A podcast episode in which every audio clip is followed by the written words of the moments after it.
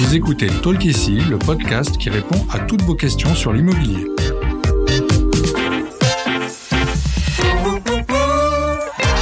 Je suis Audrey, content manager chez Bien Ici et je suis accompagnée aujourd'hui par Rania, responsable commerciale à Paris. Bonjour Rania. Bonjour Audrey. 90% des recherches immobilières démarrent sur Internet et avec plus d'un million de ventes par an ces dernières années, ça fait beaucoup d'annonces à trier. Nous allons voir ensemble les éléments indispensables à intégrer dans une annonce de vente. Ma première question, que doit contenir une annonce immobilière pour être légale? Alors plusieurs textes de loi définissent les éléments qui doivent obligatoirement figurer dans une annonce immobilière de vente d'un logement. À commencer par les caractéristiques du bien. C'est une maison, un appartement, la commune dans laquelle il est situé, sa superficie en mètres carrés, le nombre de pièces et son état. Neuf, rénové, travaux à prévoir. Hmm.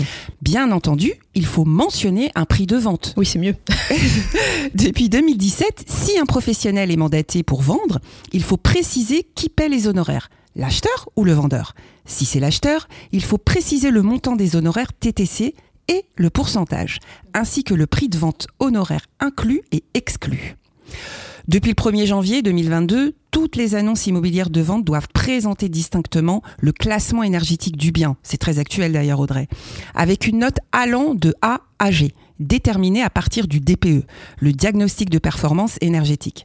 Il s'agit d'une estimation de la consommation énergétique du logement et son taux d'émission de gaz à effet de serre. Hmm.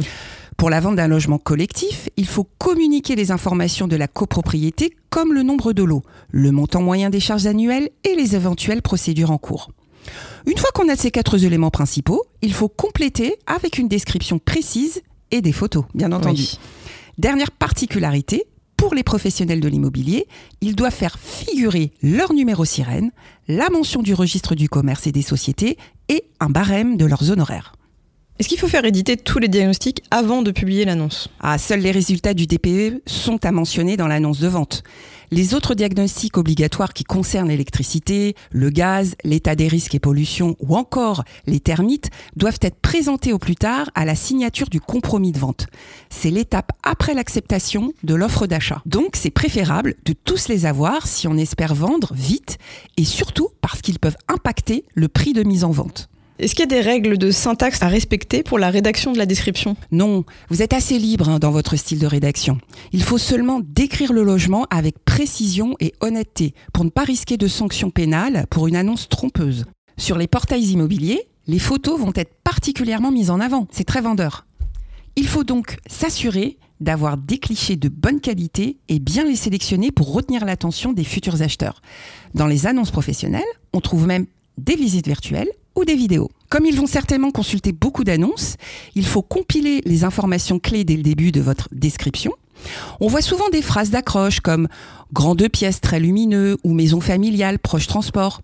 Ensuite, vous pouvez entrer dans le détail des équipements. Chauffage, double vitrage, volets roulants, jardin, piscine, dressing, cuisine ouverte, accès à la fibre, etc. Et évitez les abréviations et à l'inverse les phrases trop longues. Cependant, vous n'êtes pas obligé d'être purement descriptif en énumérant mécaniquement les atouts du logement. Des études d'ailleurs ont montré qu'un peu de storytelling engageait plus le lecteur. L'exercice n'est pas simple, mais il faut suggérer des aspirations aux futurs acheteurs. Par exemple, ne parlez pas simplement de l'exposition sud du salon, mais d'une pièce à vivre, baignée de lumière, pour partager des moments en famille. Ah, ça devient très poétique en fait, une annonce. Oui, romantique, poétique. Il faut donner envie, encore une fois, euh, à l'acheteur. Et pourquoi il ne faut pas négliger justement cette étape de l'annonce immobilière? Bah, parce que c'est une déclaration publique de votre attention de vendre et c'est l'outil de la rencontre avec le futur acheteur. Il faut faire une bonne première impression. Une annonce bien rédigée, c'est un pas vers une vente plus rapide et ça évite la gestion des contacts par simple curiosité. C'est aussi pour cela que c'est utile de faire appel à un professionnel de l'immobilier qui maîtrise cet exercice de rédaction. Cela vous permet également d'augmenter les chances de diffusion de votre annonce puisque le professionnel va la diffuser en vitrine, dans des magazines ou sur des portails réservés aux professionnels, comme bien d'ici bien entendu.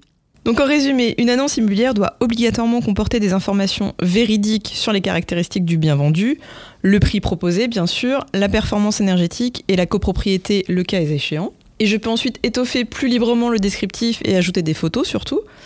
Et je peux me faciliter le travail des différentes étapes de la mise en vente en contactant un professionnel de l'immobilier. C'est ça. Exactement Audrey. Merci Rania pour toutes ces réponses. Merci à toi Audrey. Merci d'avoir écouté cet épisode de Talk ici. S'il vous a plu, s'il vous a aidé, n'hésitez pas à le noter et le partager. Découvrez nos autres réponses à vos questions sur l'immobilier sur les plateformes de podcast et sur bienici.com.